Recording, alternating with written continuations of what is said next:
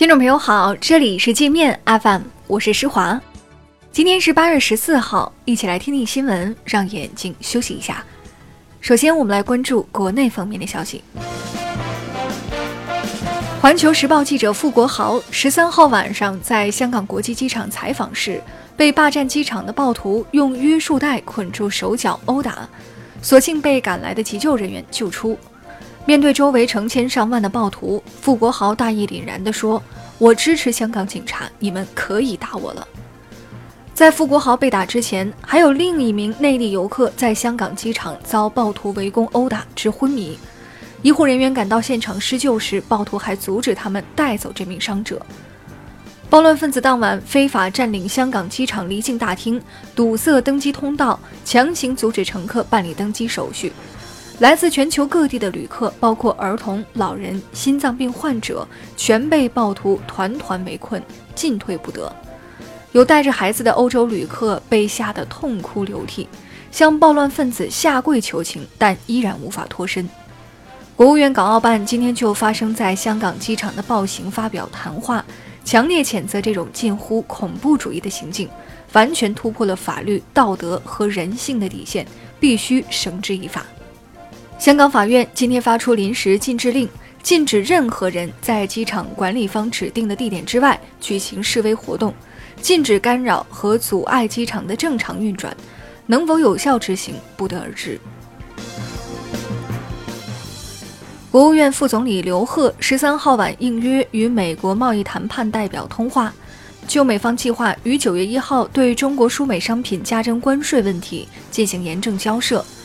美方当天决定征税日期推迟到十二月十五号，另外会把一些产品从征税清单中剔除。人民币汇率随后直涨一千点，升破七点零关口。中美股市也悉数大涨。民生银行香港分行一名港籍主管支持香港暴乱，欺凌内地下属。十二号傍晚，来自内地的一名民生员工提醒同事回家路上注意安全时。遭到这名主管语言欺凌，这家伙说：“你认为香港不安全就滚回大陆，你不是支持警察吗？让警察来保护你们一家。”民生银行称已批评教育这名主管，但未做其他处理。滴滴和美团上黑车泛滥，据上海市交通委通报，两家公司仍在为无资质的车辆派单。滴滴黑车占比超过百分之八十二，美团黑车占比超过百分之十五。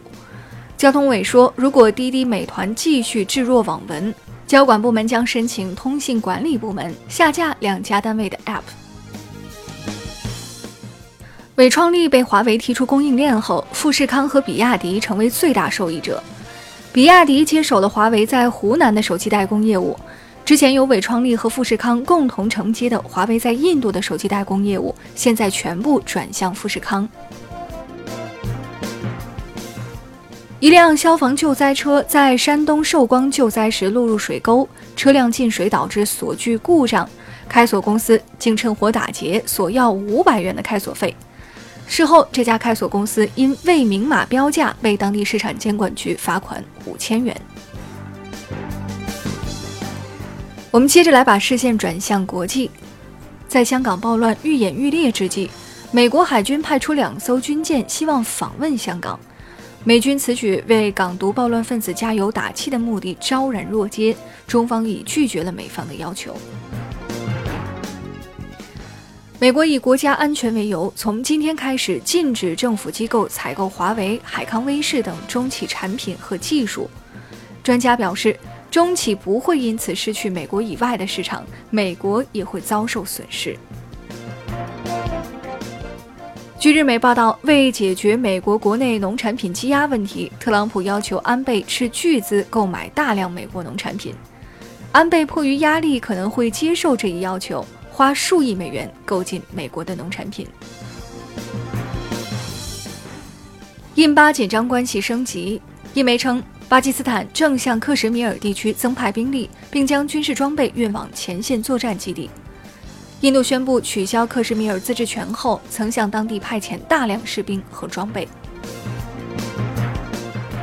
苹果公司部分15英寸的老款 MacBook Pro 笔记本电脑存在电池过热起火隐患，已被欧美民航部门禁止空运，随身携带或者是托运都不行。中国的用户请注意这款电脑。世界著名男高音歌唱家多明戈爆出性侵丑闻。多明跟他合作过的歌手和舞蹈演员举报说，多明戈以职务便利对他们进行了性骚扰。多明戈则否认指控，称都是你情我愿。那好了，以上就是今天节目的全部内容了，感谢您的收听，我是施华，欢迎您下载界面 App，在首页点击试听，找到界面音频。更多精彩内容等着您收听。